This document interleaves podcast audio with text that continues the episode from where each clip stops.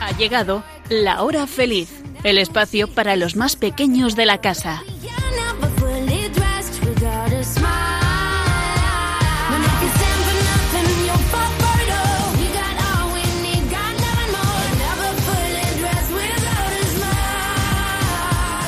Hola amiguitos de la hora feliz, ¿qué tal? ¿Cómo lleváis estos primeros días de febrero? Seguro que muy bien. Nosotras por lo menos así es, haciendo muchas cosas y teniendo muy presente a la Virgen de Lourdes, cuyo día fue el 11 de febrero, y preparando con muchísima ilusión este programa que esperamos que os guste.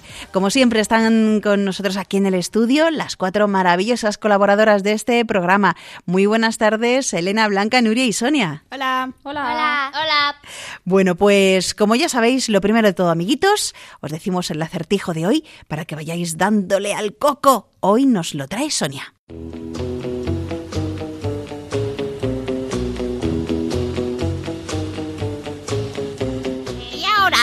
Ahora viene el lagartijo con el acertijo.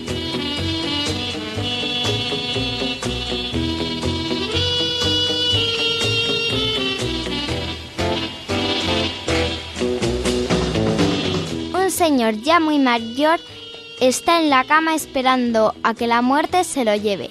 La muerte aparece y cuando ya se va a llevar al señor, aparecen sus tres hijas. La mayor le dice, por favor, muerte, dale un año más de vida a mi padre. La muerte se lo da y cuando ya acaba el plazo, vuelve otra vez la muerte para llevarse al padre. Entonces la mediana le dice, por favor, muerte, dale un año más de vida a mi padre. La muerte dice que vale y cuando vuelve a pasar un año, la muerte viene. Entonces ya la pequeña le dice, enseñándole una vela, cuando se consuma esta vela, entonces llévate a mi padre. La muerte acepta y, y se va. Y nunca más volvió a llevarse al padre. ¿Por qué?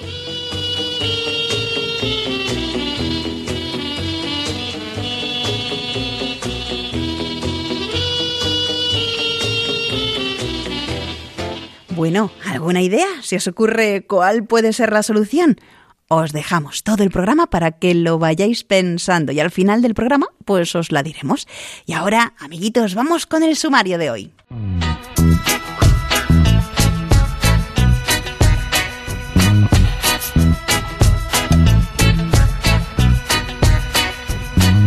Hoy vamos a hablar de la oración, de cómo hablar con Dios y también cómo podemos escucharle. Como hoy es el Día Mundial de la Radio, vamos a contaros cómo surgió y unas cuantas curiosidades. En Chiquistorias, el cuento también irá sobre la radio, una niña, un programa y un colegio. Y no faltarán los chistes y adivinanzas. ¿Estáis preparados para acertarlas todas?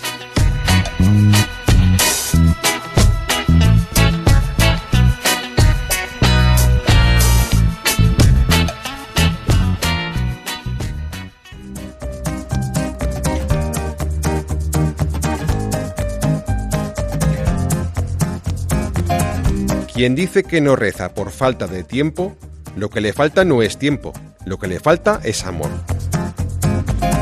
San Juan Pablo II.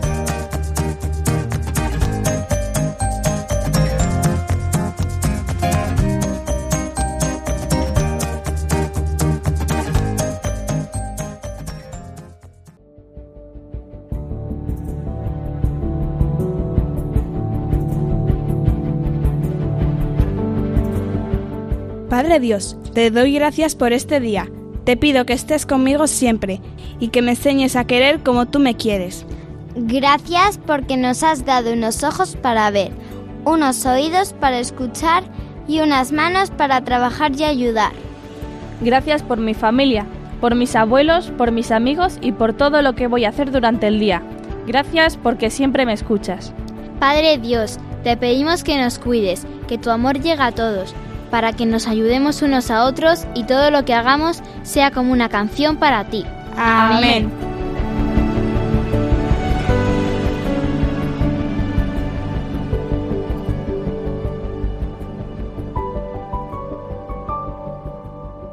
Bueno, amiguitos, a ver, ¿qué significa orar? A ver, chicas, ¿qué creéis vosotras que es orar? Pues orar es hablar con Dios. Sí, contarle lo que te preocupa o lo que te hace feliz. Estar junto a él y escucharlo. Bien, Dar las gracias por todo lo que tenemos. eso también es orar. Muy bien, pues vamos a leer las diferentes explicaciones que da el Yucat para niños. Orar es tener un momento de conversación con Dios. Orar es estar de corazón junto a Dios.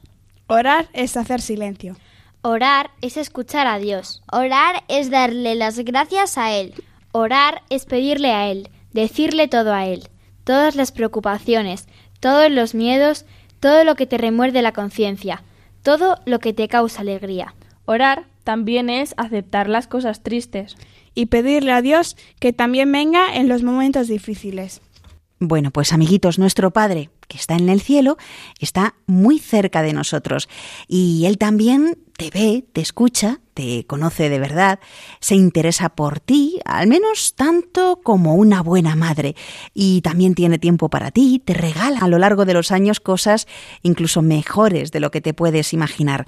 Todo eso es orar, es tener presente a Dios eh, cada día, en cada momento de nuestra vida. Y hay una mm, frase, un comentario bonito que hizo la Madre Teresa de Calcuta, y ella decía, no creo que exista nadie que necesite tanto a Dios como yo. Me siento muy inútil y débil porque yo no puedo confiar en mí misma. Me confío a Dios las 24 horas del día. Mi secreto es muy sencillo. Rezo, me encanta orar. El ansia de orar está siempre presente en mí. La oración ensancha el corazón hasta que esté preparado para recibir el regalo de Dios. Si quieres rezar mejor, reza más. Si queremos ser capaces de amar, tenemos que orar. Ya sabéis, pues esto es lo que nos recomienda la Madre Teresa de Calcuta. Bueno, y a ver, amiguitos, ¿por qué rezan las personas? Porque Dios existe. Las personas tienen dentro de sí, en lo más profundo, ansia de Dios. Y Dios la tiene de ellos. Por eso rezan las personas de todas las culturas y religiones que hay en la tierra. Como cristianos, nosotros rezamos a nuestro Padre Celestial a través de Jesucristo nuestro Señor. El Espíritu Santo es el maestro de oración que llevamos en nuestro interior. Bueno, ¿y cómo podemos escuchar a Dios? Pues veréis, no es de la misma manera como escuchamos a los que nos rodean u otros sonidos, sino que nos habla al corazón. En ocasiones puedes escuchar su voz dentro de ti. Otras veces te hablará a través de las palabras de la Biblia, por eso es importante leer la Biblia, y otras a través de algunas personas con las que te cruces. En ocasiones Dios mm, te puede decir, todo se arreglará, y te lo dice a través de tu madre que te está consolando, o te pide ayuda a través de las lágrimas de un niño al que están molestando, o, o puede que Dios te diga, ¿ves qué maravilloso es todo? Y te lo puede decir cuando tú estás contemplando pues cómo brilla el sol, qué bonito está el campo lleno de flores. Bueno, hay muchas otras ocasiones en las que te puede hablar Dios, por ejemplo, a través de los ojos de tu papá, que está muy orgulloso de ti, o por la noche cuando ya estás en la cama y todo está en silencio y él te puede decir ahí en tu corazón, "Hola, que estoy aquí a tu lado, ¿eh?" Bueno, ¿y cómo podemos hablar con Dios? Si tienes tu corazón junto a Dios, da igual que, que hables o que te quedes en silencio, Dios te escucha cada vez que le dices una oración que has aprendido de memoria. Y Dios también te escucha cada vez que te diriges a Él, con tus propias palabras que brotan de tu corazón. Bueno, pues eh, puedes alabar y elogiar a Dios porque eh, ha creado las estrellas, también por esos gatitos que tanto te gustan o ese perrito. Bueno, puedes decirle también tus deseos más secretos que no le revelarías a nadie y él no se lo va a contar a nadie. Así que, pues como podéis ver, es muy fácil hablar con Dios. Otra pregunta, a ver, ¿qué quiere decir adorar a Dios? Vamos a ver qué respuesta nos da el Yucat Blanca. Adorar a Dios significa decir, tú solo eres santo, tú solo eres el Señor, tú solo eres el Altísimo, solamente tú puedes ser adorado, ni siquiera la Virgen María ni los santos, solo Dios puede ser tratado como Dios. Así es, para muchas personas la más bella forma de adoración es la oración ante el Santísimo Sacramento, que es está en la custodia, en el altar. Habéis visto algunas veces en la iglesia cuando habéis entrado, pues que se expone allí la custodia. Bueno, pues ahí está Dios. Dios está presente, pero no de cualquier manera. Es ese momento en el que lo veo y lo adoro y Jesucristo está siempre presente bajo la apariencia del pan. Mm, seguramente os habéis fijado pues que hay diferentes tipos de custodias. Bueno, la custodia es eh, ese expositor, que además es muy valioso y en muchas ocasiones dorado, que se utiliza para mostrar al Santísimo. Siempre se cuida mucho esta custodia, eh, se da lo mejor porque el Señor está ahí. Entonces, al Señor, ¿tú qué le darías? Pues lo mejor de lo mejor. Entonces, por eso muchas veces veréis que es una custodia pues muy elaborada y muy bonita, muy fina para eh, albergar allí a que esté el Señor. El Santísimo es el pan que se ha convertido en el cuerpo de Cristo en la Santa Misa. Es ese pan celestial que se ofrece para la adoración. El Señor, recordar que ha dicho, yo quiero de verdad estar presente esperándote, presente, aquí estoy. Bueno, y puede que cuando veáis la custodia en el altar, pues os cueste ver al Señor. Pero entonces, arrodillados y juntitas las manos, le podéis pedir al Señor mentalmente que os ayude y os aumente la fe. Que, mm, porque hay muchas cosas que no comprendemos y que son difíciles de entender para nuestras cabecitas, pero le pedimos al Señor que nos ayude a amar como Él lo hace y a creer en Él con todas nuestras fuerzas. Hay veces que diréis, bueno, yo es que ahí creer que está el Señor me cuesta mucho. Bueno, pues le dice, Señor, aumenta mi fe, que yo crea que tú estás ahí, ¿vale? Es muy importante además que cuando entréis en una iglesia, amiguitos, no lo hagáis como si fuerais turistas. Entramos en la casa del Señor, acordaros, y por eso le saludamos haciendo la señal de la cruz, en silencio y con respeto, ¿vale? Y si hay agua bendita a la entrada de la iglesia, pues nos mojamos un poquito los dedos y nos santiguamos. Y también podemos aprovechar para decirle algo bonito o, un hola pero siempre con la mente, ¿eh? eso sí, en silencio, para no molestar a otras personas que estén rezando allí. Bueno, ¿y de qué manera podemos rezar? Pues lo podemos hacer de pie, sentados, de rodillas, eh, también puedes estirar tus brazos como en alabanza o juntando las manos, pero también, amiguitos, podemos rezar pues mientras caminamos, cuando vamos en el autobús o, cuando bailamos de alegría. Sí, sí, cuando bailamos de alegría también, porque, bueno, pues estamos contentos y también es una manera de, acordarnos del Señor en ese momento de alegría. Y de esta manera tu cuerpo también reza a veces, incluso antes de que hayas encontrado las palabras que le quieres decir al Señor. Es muy importante que cuando nos despertemos, amiguitos, nuestro primer pensamiento sea para Dios, para darle gracias por el día que comienza y para que nos ayude a hacer las cosas bien. o cuando nos encontramos eh, con dificultades. También es importante dar gracias a Dios por la comida, por las personas que la han preparado y por todos los que se sientan a la mesa con nosotros a comer. Vosotras, amiguitas, bendecís la mesa, ¿verdad? Sí. sí. A ver, ¿y qué oración decís? bendice, Señor, los alimentos que vamos a tomar.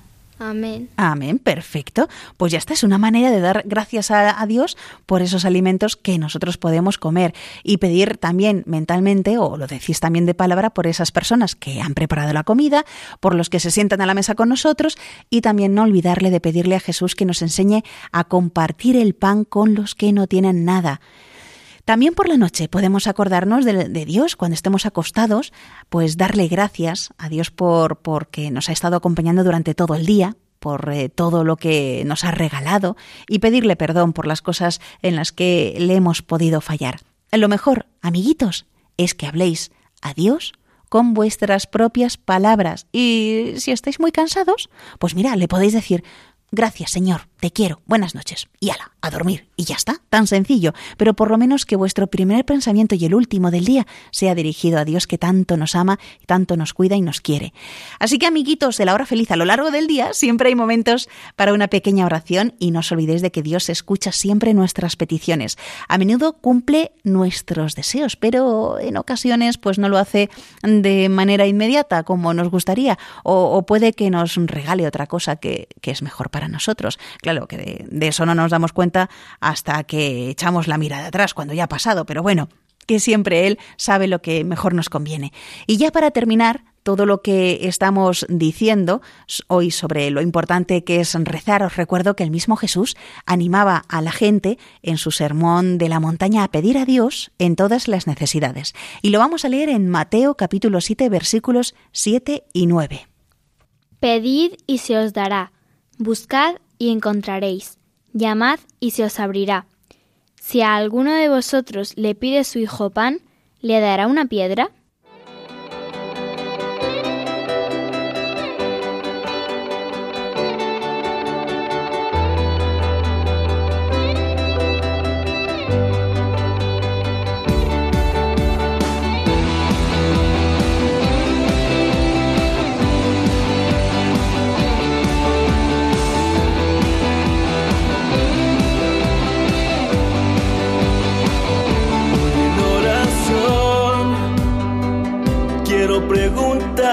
Señor, quiero escuchar tu voz, tus palabras con tu amor. Ser como eres tú, servidor de los demás. Dime cómo, en qué lugar te hago falta más.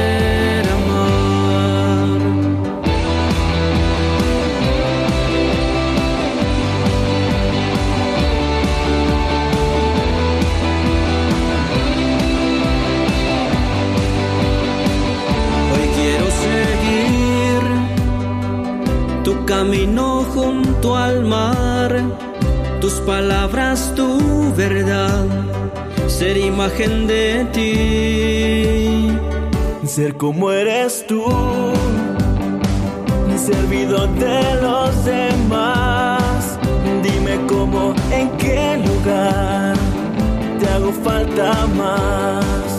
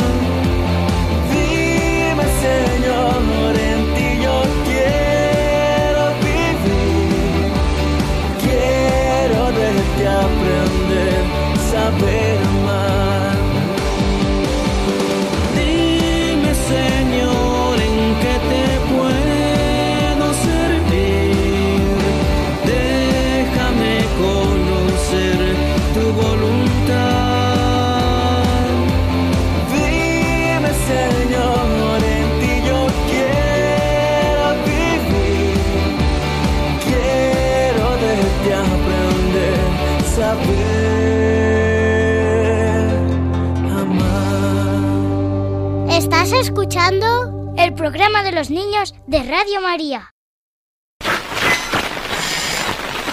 Interrumpimos el programa para ofrecerles un informativo. El presidente de los Estados Unidos ha declarado el estado de emergencia. Conectamos para transmitir desde Wilson Glen, Nueva Jersey, donde el aterrizaje de centenares de naves espaciales no identificadas confirman la invasión a gran escala de la Tierra por los marcianos. El mundo ya nunca será el mismo.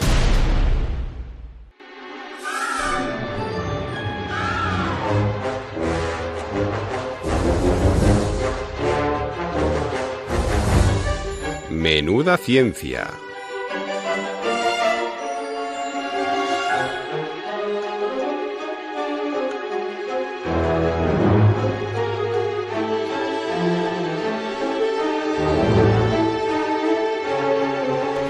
Amiguitos, cuando vosotros encendéis la radio podéis escuchar música, noticias, programas, programas de, humor, de ciencia, de historia, de entrevistas o como este que estáis escuchando, un programa especial para vosotros los niños. Y solo con hacer un clic, ¿eh? Pero para llegar hasta hoy, pues hubo una serie de personas muy inquietas, eh, con ganas de hacer cosas increíbles, que, que bueno, que hicieron posible lo que hoy es la radio, este maravilloso medio de comunicación que es capaz de llegar a todos los hogares, pues está con nosotros desde comienzos del siglo pasado. Y hoy, amiguitos, 13 de febrero, celebramos el Día Mundial de la Radio. ¿Por qué justo hoy? Bueno, pues porque la Organización de las Naciones Unidas quería reconocer el poder de la radio para promover el diálogo, la tolerancia, la paz y bueno, quiso poner un día al año para homenajearla. Y decidieron esta fecha, ya que el 13 de febrero de 1946 nació Radio Naciones Unidas. Como a nosotros nos encanta la radio y vemos todo el bien que hace, pues vamos a hablar hoy de su historia y de algunas curiosidades. Y Blanca nos va a decir cómo surgió. Bueno, ¿cómo surgió la radio? Para poder responder a eso hay que irse hasta el siglo XIX y pasar por los descubrimientos de varios científicos, porque la radio no fue inventada solo por una persona que se levantó una mañana diciendo voy a hacer una radio, sino por muchas que iban avanzando de las anteriores. Todo empezó con dos investigadores, Clerk Maxwell y Rudolf Hertz, que descubrieron las ondas electromagnéticas, o más conocidas como ondas de radio, que pueden ir por el aire y sin aire, como en el espacio. Ellos pusieron la base para la invención de la radio. Ya solo hacía falta algo que pudiese enviar las ondas y algo que las recibiera. Nikola Tesla fue el primero en conseguirlo y publicarlo en los Estados Unidos. Dos años más tarde, Alexander Popov consiguió hacerlo en Rusia y Guillermo Marconi en el Reino Unido y a España lo trajo Julio Cervera. Pero después Marconi empezó a venderlo. Entonces la gente llegó a pensar que el invento fue suyo. Hoy en día se reconoce el invento a Tesla, porque los demás se basaron en lo que él ya había descubierto. Pero bueno, ¿para qué querían una radio? Antes de la radio, para poder comunicarse entre dos lugares que estaban lejos, necesitaban montones y montones de kilómetros de cable o torres con unos brazos mecánicos que hacían señas moviendo esos brazos como si fueran marionetas. Y bueno, esto podía convertirse en el juego del teléfono escacharrado. Y si a eso le añadimos la niebla, la noche y el mal tiempo, pues va muy bien. Y por eso querían encontrar una forma de comunicarse de una forma más fácil. La radio fue la que lo consiguió. Al principio, las comunicaciones eran en código Morse, que era una forma de hablar usando ruiditos. Los números y cada letra del abecedario se cambiaba por una combinación de sonidos largos y sonidos cortos, que se escriben como rayas y puntos. Luego algunas personas pensaron Oye, igual se puede hacer lo mismo, pero en vez de hacer que lleguen tantas rayitas y puntitos, hacer que llegue directamente nuestra voz o incluso música. Y ahí empezaron a romperse el coco hasta conseguirlo. Y se rompieron mucho el coco. y lo consiguieron, sí, sí. Y Elena nos va a decir para qué se ha utilizado la radio en la historia. Hoy en día hay muchos medios de comunicación aparte de la radio, la televisión, Internet, las redes sociales, pero hubo un tiempo en el que la radio lo era todo y lo cambió todo. Años antes de que en las radios sonara la música, la radiotelegrafía fue muy importante en el mundo de la navegación, como lo que nos va a contar Nuria sobre el naufragio del Titanic. En 1924, todo el planeta ya estaba conectado a través de las transmisiones radiofónicas. En noviembre de 1922 se creó la British Broadcasting Corporation, la que hoy conocemos como BBC, y que lleva más de 90 años emitiendo, entre otras cosas, programas educativos. Además, en el mismo año salió a la venta el coche modelo T de la marca Ford, que tenía incluido un aparato de radio. Pronto hubo muchas emisoras por todo el mundo. Y entre los años 1920 y 1930 ya era muy posible encontrar una radio en casi cada hogar. Esto significó mucho para la educación, ya que anteriormente los libros de texto y clases universitarias eran la única manera de estudiar. Pero los programas de radio podían llegar a mucha más gente y además en sus propios hogares. Además de difundir información del libro de texto, en la radio se discutían asuntos políticos y sociales desde diferentes puntos de vista. Y de repente era posible escuchar diferentes tipos de música del país o incluso de todo el mundo. Durante la Segunda Guerra Mundial, la radio tuvo un papel importantísimo a la hora de informar a los ciudadanos sobre la situación mundial. En España se empezó a usar la radio hacia 1910 y las primeras retransmisiones fueron algunos conciertos de música. Y en 1937, en plena guerra civil, fue cuando se creó Radio Nacional de España, que en principio la usó el gobierno como instrumento de propaganda. Y a partir de entonces se crearon muchas más emisoras, como la de Radio María, que nos llegó a España en 1999.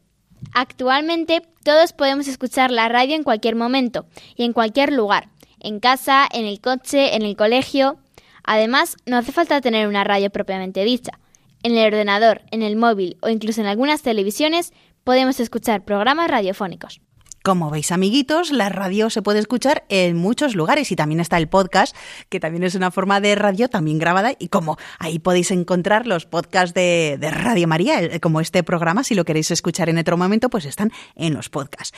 Y, bueno, eh, lo que ha contado Elena, esa radio que llega además a todas las personas, sean de la condición que sean, sean ricos, sean pobres, eh, cualquier persona puede estar escuchándola, como bien ha dicho Elena, a través de Internet desde cualquier parte del mundo.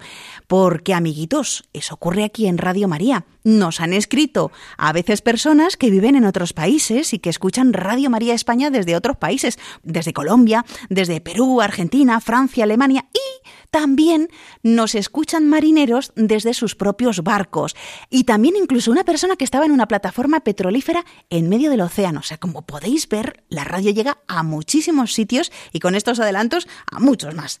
Y además, eh, como ha dicho también, es una radio de educación. Hay programas pues que van dirigidos a determinados sectores de la sociedad, eh, pues a jóvenes, a niños, a mayores, a hombres, a mujeres. Eh, bueno, la verdad es que hay programas para todos ellos. Aquí en Radio María hay programas dedicados a jóvenes, a empresarios, a familia, a los abuelos. También hay un programa para enfermos, los migrantes, los que están encarcelados y, como no, a, los niños, pues como este programa de la hora feliz. Bueno, pues es un, es un medio de comunicación muy fácil para muchos lugares, incluso donde las distancias eh, son muy grandes, como en África. Radio María en África sirve también como una radio de educación, porque hay muchos niños y muchas personas que no pueden ir al colegio y lo que hacen es, a través de Radio María, se les enseña algo de agricultura o lengua o matemáticas, también cosas de nutrición o de sanidad. Así que fijaos qué impresionante y cuánto se puede hacer desde la radio. Pero todavía hay mucho que contar de la historia de la radio y momentos importantes, ¿verdad, Nuria? Hoy voy a hablar de dos historias que demostraron la importancia de la radio. Una de ellas es una historia trágica y muy conocida, la otra es más divertida, aunque no tanto para ciertas personas. La primera historia es el naufragio del Titanic. El Titanic era el barco de pasajeros más grande construido en su época. Pero en su viaje inaugural en la noche del 14 al 15 de abril de 1912 chocó contra un iceberg y se hundió. De 2.208 personas que iban a bordo solo se salvaron 711.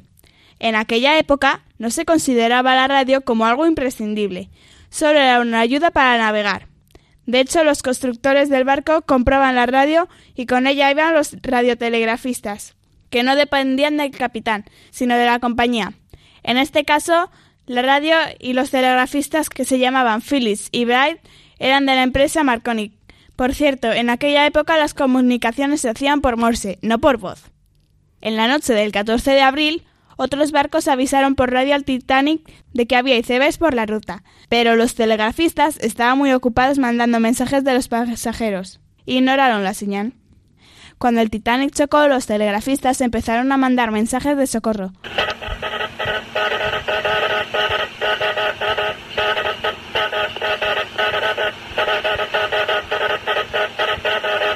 Muchos barcos escucharon las señales, pero estaban demasiado lejos. Solo uno, el Carpatia, acudió en auxilio y pudo rescatar a 700 personas. Fijaos lo importante que fue la radio. ¿Qué pasó con los dos telegrafistas? Phyllis murió en el naufragio porque el agua estaba muy fría, pero Bryce se salvó porque pudo subirse a una barca. Cuando el Carpatia le rescató, incluso quiso ayudar a su telegrafista. Como anécdota, Marconi y su mujer estaban invitados a viajar en el barco, pero Marconi tuvo que ir a Nueva York tres días antes y su mujer tampoco pudo ir porque uno de sus hijos se puso enfermo. Y otra historia que os voy a contar ocurrió el 30 de octubre de 1938. Por aquel entonces la radio ya se emitía hablada y se hacían programas de radio para que la gente los escuchara, como ahora. Los domingos por la tarde, como ese día, la cadena CBS solía emitir una obra literaria famosa, que adaptaban para contarla por la radio, como si fuera una obra de teatro. Ese día, Orson Welles, que hoy es conocido por ser un gran director de cine, tenía poco más de 20 años y eligió La Guerra de los Mundos para contarla por la radio. Esta obra cuenta cómo la Tierra es invadida por marcianos.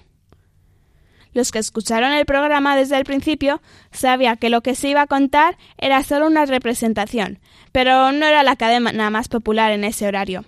El programa que más audiencia tenía era otra emisora, la NBC. Orson Welles sabía que a los 10 minutos de empezar ese programa ponían un rato de música y la gente aprovechaba para hacer zapín. En ese momento, en el programa de Wells, un supuesto reportero hablaba de explosiones en Marte y de naves espaciales atacando. horroroso. No puedo creer lo que ven mis ojos. Gente muerta, gente masacrada mientras intenta escapar. El tendido eléctrico está cayendo en todas partes. La emisión podría cortarse en cualquier momento. Jamás he visto algo tan horroroso. No veo otro grupo de naves espaciales. La gente, asustada, se quedó enganchada por el programa y empezó a llamar por teléfono y se corrió la voz. Avisaban a sus familiares, la policía y muchos más. Y la noticia se propagó rápido. Al final del programa, Orson Welles volvió a recordar que lo que habían escuchado era ficción, pero mucha gente no se dio cuenta de que le habían tomado el pelo hasta el día siguiente. Ese día se demostró el poder que la radio podía llegar a tener sobre las personas. En España, una cadena de radio hizo algo parecido el 29 de junio de 1995, en homenaje a lo que hizo Orson Welles. Como en aquel entonces, también avisaron antes de empezar el programa de lo que iban a hacer.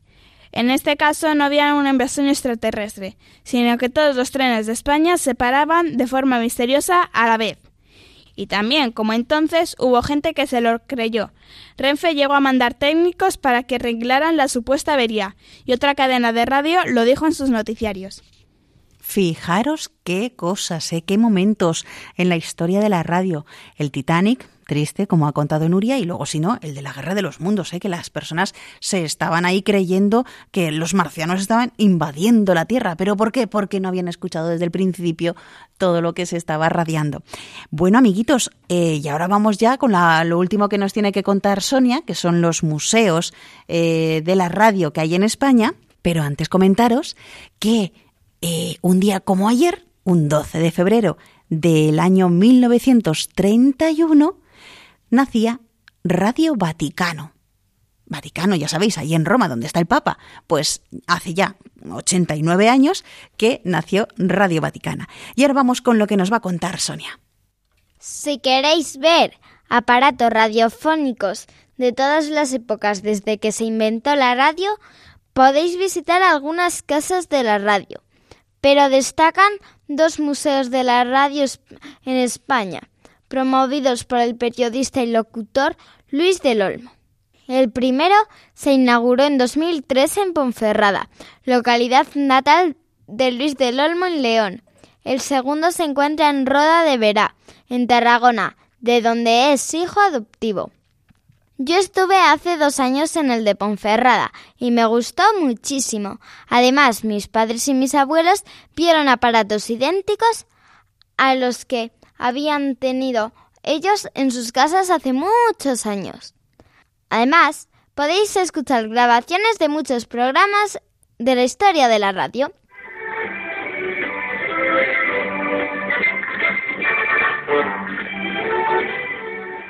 Buenos días España, les habla Luis del Olmo.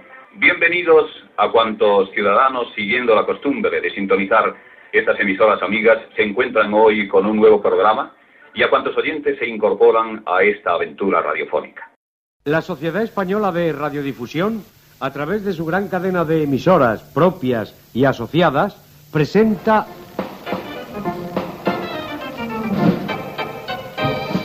Matilde, Perico y Periquín. Un programa colacao para niños y mayores. Un programa original de Eduardo Vázquez. En el sketch titulado El hilo de oro.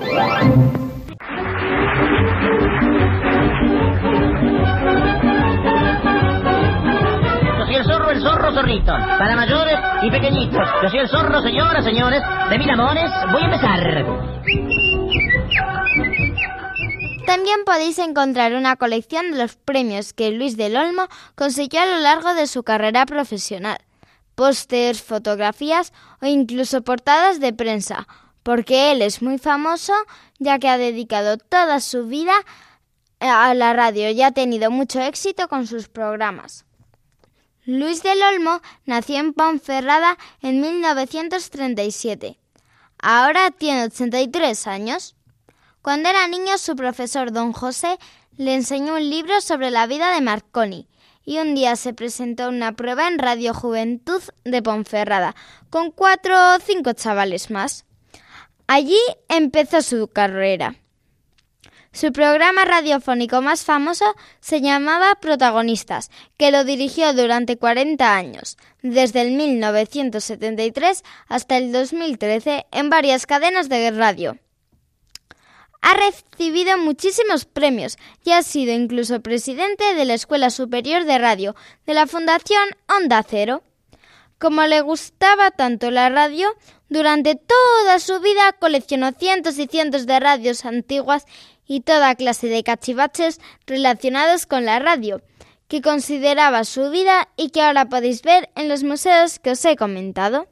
Muy bien, Sonia, pues nada, ya sabemos esos museos y es verdad que está muy interesante el de Ponferrada porque además puedes ver un poco cuál es la trayectoria de la radio, esas voces conocidas de los primeros momentos, las publicidades que se hacían o, escuchar, eh, bueno, programas especiales. Os invito a aquellos que os guste mucho la radio, solamente por curiosidad y por conocer, el visitar alguno de estos museos y también indagar un poquito más sobre la historia de la radio que veréis que es muy, muy interesante. Pues continuamos con el programa. Por el mar que a mi vida entregas, por el sueño y la fe, porque solo soy sentido si te vuelvo a ver. Porque quiero adorarte siempre y siempre te esperaré, por llenar de luz, de luz mi suerte yo. Y yo te seguiré.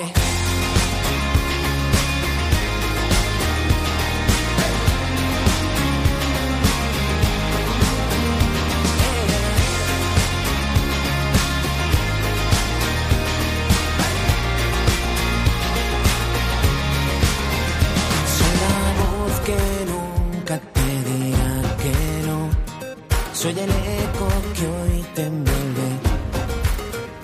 Tu recuerdo el día en que todo cambió y que ya jamás se pierde. Suenan mis latidos en tu corazón.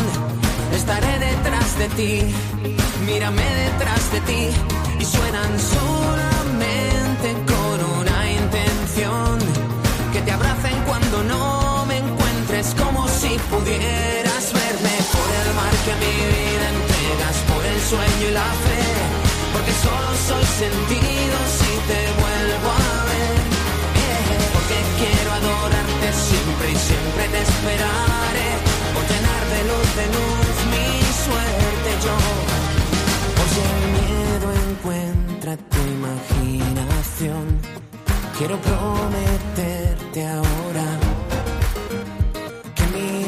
viento no verá otra dirección. Y que nunca estarás sola. Y suenan mis latidos en tu corazón, estaré detrás de ti, mírame detrás de ti. Y suenan solamente con una intención, abrazarte por si no me sientes como si pudieras verme. Por el mar que a mi vida sueño y la fe, porque solo soy sentido si te vuelvo a ver. Eh, porque quiero adorarte siempre y siempre te esperaré, por llenar de luz, de luz mi suerte yo, y yo te seguiré.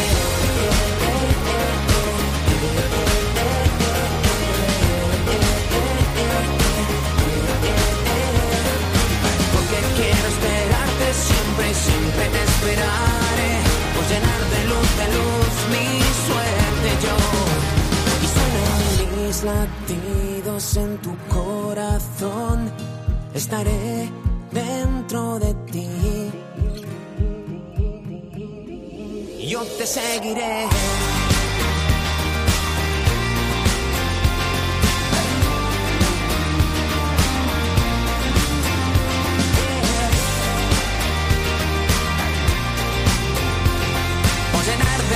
Luz, mi suerte yo. Por el mar que a mi vida entregas, por el sueño y la fe. Porque solo soy sentido si te vuelvo a ver. Eh, Porque quiero adorarte siempre y siempre te esperaré. Por llenar de luz, de luz mi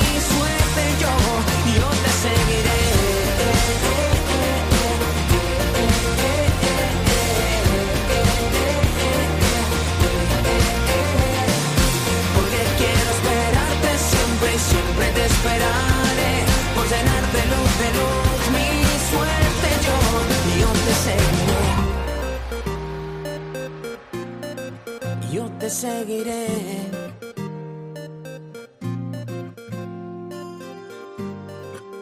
Estás escuchando La Hora Feliz en Radio María.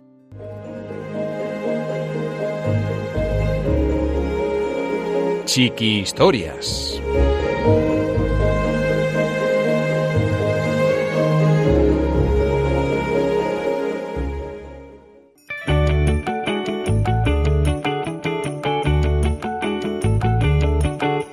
Anabel y el viejo militar.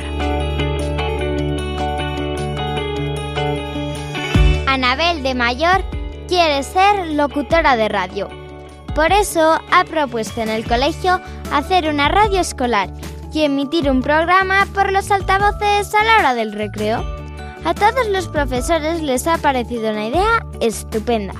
Además, un día a la semana, por la tarde, la radio escolar emite un programa especial un poco más largo. En su programa de radio, Anabel pone música de actualidad. Comenta las noticias y novedades del colegio y de la ciudad. También lee poesías, cuentos y obras propias o de sus compañeros, y también de autores importantes.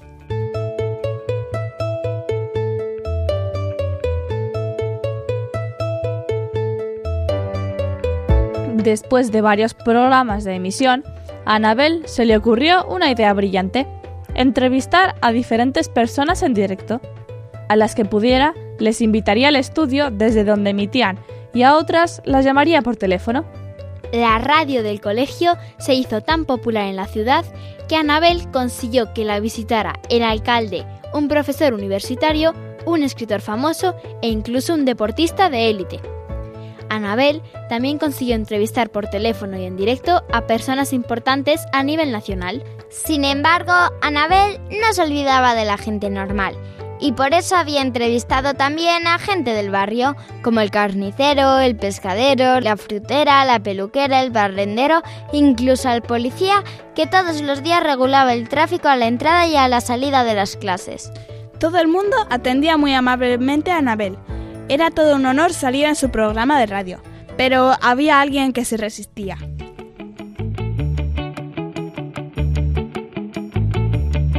Cerca del colegio vivía un hombre mayor que había sido militar y había luchado en varias batallas. A Anabel le interesaban mucho sus historias y su punto de vista, pero siempre que iba a visitarlo para invitarle a una entrevista, el señor le cerraba la puerta. Un día, tras investigar mucho, Anabel consiguió el número de teléfono del señor y sin avisar lo llamó para hacerle una entrevista telefónica en directo. Pero ni por esas el hombre pasó por el aro y tras decirle unas cuantas palabras duras, colgó el teléfono. Como el programa de Anabel se había hecho tan popular, prácticamente toda la ciudad se enteró de la contestación del viejo militar. A nadie le pareció bien y la gente empezó a negarle el saludo. Incluso hubo comerciantes que se negaron a servirle lo que les pedía. Anabel, que siempre se enteraba de lo que pasaba a su alrededor, supo lo que estaba pasando porque el tema era la comidilla del barrio. En el fondo se sentía culpable, ya que ella sabía de sobra que el viejo militar no quería hablar con ella y aún así le había preparado una encerrona. Para arreglarlo, Anabel hizo un llamamiento a sus oyentes para que dejaran de meterse con el viejo militar. Contó a todos que ella sabía de antemano que el hombre no quería hablar por la radio y ella pidió perdón. No pasaron ni dos minutos cuando el viejo militar, que a pesar de todo escuchaba el programa de Anabel, llamó a la niña y le pidió perdón públicamente por haber sido tan áspero y duro con ella. Si no te viene mal, puedo responder ahora alguna de tus preguntas. El gesto conmovió a todos los oyentes y descubrieron a través de la entrevista que el viejo militar era en realidad un héroe que había salvado a miles de personas, pero que también había vivido situaciones muy duras. Todos aprendieron una valiosa lección sobre la comprensión, especialmente Anabel, que también aprendió que ser inoportuna puede dar lugar a situaciones muy desagradables para todos.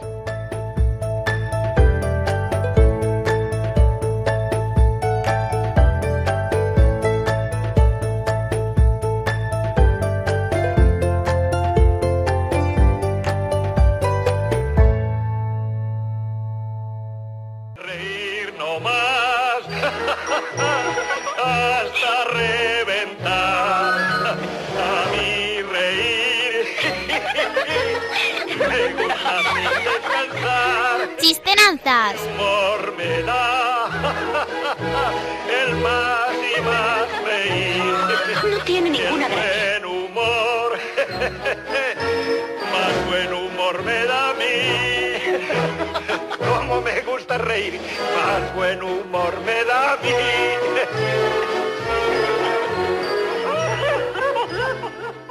Pues sí, amiguitos, vamos ya con esta sección que nos hace, mm, como diríamos, estrujarnos el cerebro y a la par reírnos mucho. Vamos con las adivinanzas. Blanca, empezamos contigo.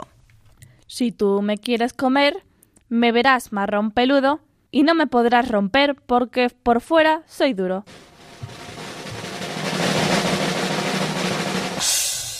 A ver, ¿qué puede ser, Elena? ¿El coco? Sí. Muy bien, pues vamos entonces con tu adivinanza. La ciudad es un primor, en su nombre tiene pan y el sonido de un tambor, un santo que honra le da y unos toros con furor.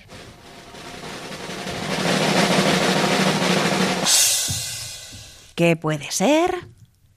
¿Sonia? ¿Pamplona? Sí.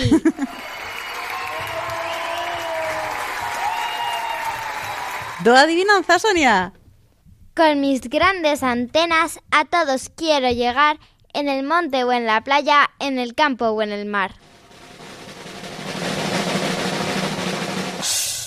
¿Qué crees que puede ser, Nuria? ¿La radio? Sí. Estupendo. ¿Tu adivinanza, Nuria? Tengo muchos pares y te los puedes probar. Si tú te los llevas, tendrás que pagar. ¿Qué puede ser, Blanca? ¿Los calcetines? No. Mm, ¿Elena? La zapatería. Sí.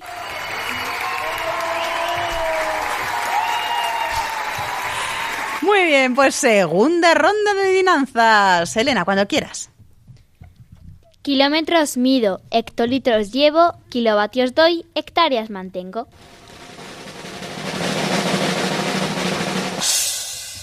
¿La M? No, ¿La O? no. ¿No va con la letra? Es muy fácil. complicada. Esta es complicada. Es muy fácil. ¿El aire? El Vale. acuario. Hectolitros. El acuario. Hectolitro. El acuario. ¿El río? Bueno, estupendo, ¿eh? Nos ha costado así un poquito, pero Nuria lo ha adivinado. Vamos con la segunda adivinanza, Nuria.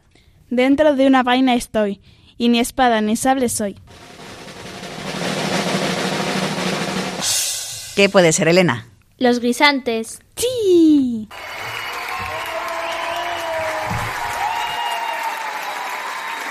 Vamos con tu adivinanza, Sonia.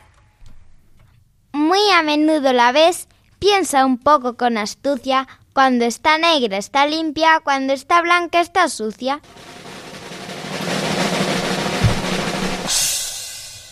¿Qué puede ser, Elena? La ropa negra. No. Cuando está blanca, está sucia. Y cuando está negra, está limpia. ¿La pantalla de algo? No. ¿El televisor, el ordenador? No. ¿El móvil? No. ¿La tablet? No. El teclado. No. ¿Es algún instrumento tecnológico? No. Pues ya está, zanjado. Una mesa negra. No. Algo negro. Sí. Vale. ¿Lo ves? Cinco días a la semana. La pizarra. ¡Sí!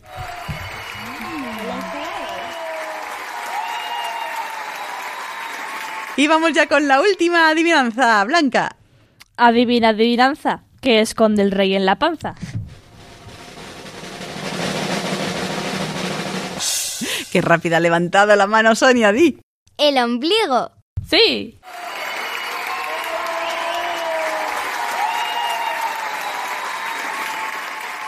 Pues bien, amiguitos, vamos ya con los chistes. Nuria, ¿quieres empezar tú? Vale. Un chico le dice al cura, Padre, a mí siempre me ha gustado más dar que recibir. El cura le dice, Muy bien muchacho, ¿a qué te dedicas? Soy boxeador.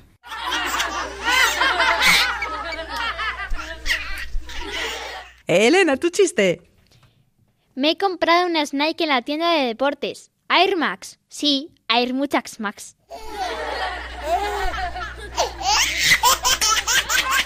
Sonia, vamos con tu chiste. Dos locos están pintando la casa. Uno de ellos está subido a una escalera pintando el techo. Entra el otro loco y le dice, sujétate a la brocha que necesito la escalera. Ay, Dios mío, Blanca, tu chiste. José, grita el jefe. ¿Acaso no sabe que está prohibido beber durante el trabajo? No se preocupe, jefe, si yo nunca trabajo.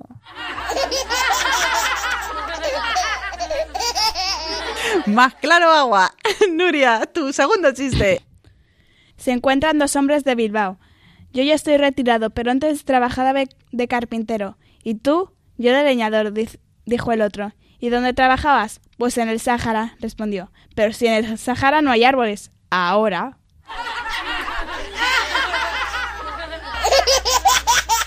Elena. Soldado López. Sí, mi capitán. No lo vi ayer en la prueba de camuflaje. Gracias, mi capitán. Sonia. Un amigo le dice a otro, ¿qué estás tomando? Unas pastillas para la memoria y he mejorado bastante. ¿Cómo se llaman? No me acuerdo. Y terminamos con Blanca. En la clase de lengua, el profesor le hace una pregunta. Pepito, si digo yo robo y lo conjugo al presente, ¿cuál es el presente? La cárcel. Ay, Dios mío, qué cosas. Bueno, pues amiguitos, llegamos ya al final de este programa en el que os hemos hablado de la importancia de la oración en nuestras vidas para estar cerquita de Dios y acordaros también de que en cualquier momento del día podemos decirle algo al Señor, eh, agradecerle, pedirle ayuda o simplemente decirle un hola. Y de esta manera, pues siempre seremos conscientes de que Dios está a nuestro lado. Luego os hemos contado cómo surgió la radio y algunas curiosidades, ya que hoy se celebra el Día Mundial de la Radio. Por eso, el cuento también ha ido sobre una niña y su programa de entrevistas en la radio del colegio. Bueno, y espero que no hayan sido complicadas las adivinanzas de hoy. Por cierto, vamos con la solución del acertijo. Y ahora, con gran regocijo, descubrimos el acertijo.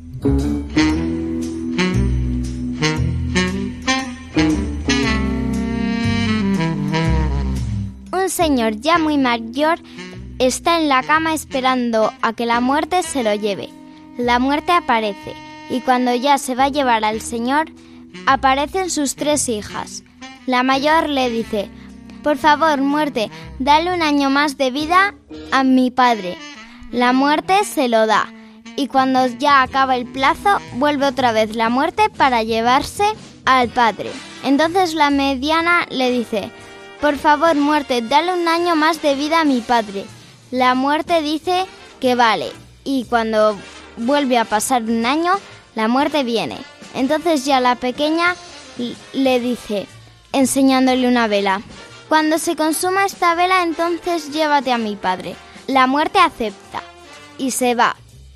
Y nunca más volvió a llevarse al padre. ¿Por qué?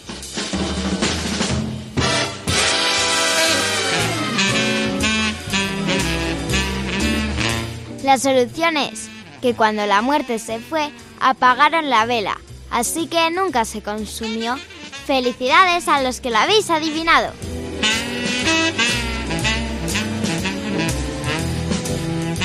Pues felicidades a todos los que habéis acertado, como dice Sonia, y ya solo nos queda recordaros que de lunes a viernes de 6 a 7 de la tarde, una hora antes en Canarias, podéis escuchar otros programas de La Hora Feliz. Y si queréis volver a escuchar este programa u otro que ya hemos hecho, podéis hacerlo a través del podcast de Radio María y también invitar a más amigos a escucharlo. Para ello, ¿qué tenéis que hacer? Entrar en la página web www.radiomaria.es y buscar La Hora Feliz Yolanda Gómez. Y si nos queréis enviar un cuento que vosotros mismos habéis escrito para que lo leamos en antena, os recordamos cómo podéis hacerlo. El email. lahorafeliz2 arroba radiomaria.es Y si nos quieren escribir por carta... Tenéis que poner en el sobre que es para la hora feliz 2 de Radio María y la dirección postal es Paseo de los Lanceros 2, primera planta, 28024, Madrid. Así es. Bueno, pues muchas gracias a Elena, Blanca, Nuria y Sonia por estar de nuevo aquí un día más con nosotros en la hora feliz. Gracias, chicas. De nada, De y nada. adiós. Hasta el próximo programa. Eso es, hasta nuestro próximo programa que será, si Dios quiere, el jueves 27 de febrero. ¿Y vosotros sed buenos? Sí, se puede. Sí se puede. Pues un fuerte abrazo para todos y ser felices.